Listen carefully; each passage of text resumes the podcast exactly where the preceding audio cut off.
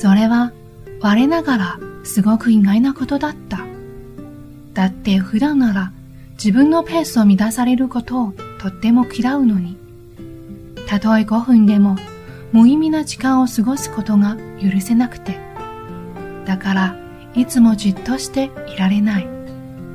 二つ以上のことを同時に進めていて当たり前。そんなせっかちな私が今は来るかどうかもはっきりわからない人をただ待っている。それ以外にすることが何もない。だけど、不思議と無意味だとは思えない。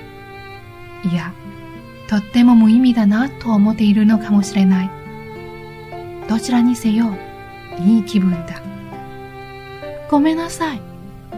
めぐみさんが来たのは7時半を過ぎてたからだった。キッチン用品とかを夢中で見て歩いてたらいつの間にかすごく遠くまで行ってしまってたみたいで、電話もなぜか繋がらなくて、申し訳なさそうに息を切らせて説明する彼女をとっても愛らしいなと思った。全然、なんかぼーっとしてたら気持ちよかった。待っていた時間は今こうして彼女が来てくれたことより一層素敵なものになった。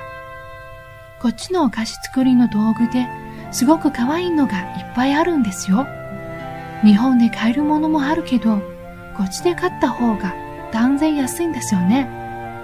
両手にたくさん袋を抱えてる。そっか。朝手の朝にはもう日本へ帰るんだもんね。まだ始まったばかりで、先が長い証とは時間の捉え方が違う。私なんか今日、ほとんどブラブラしてただけで何もしていないもの。カフェのテラス席で夕食を食べた。彼女は26歳。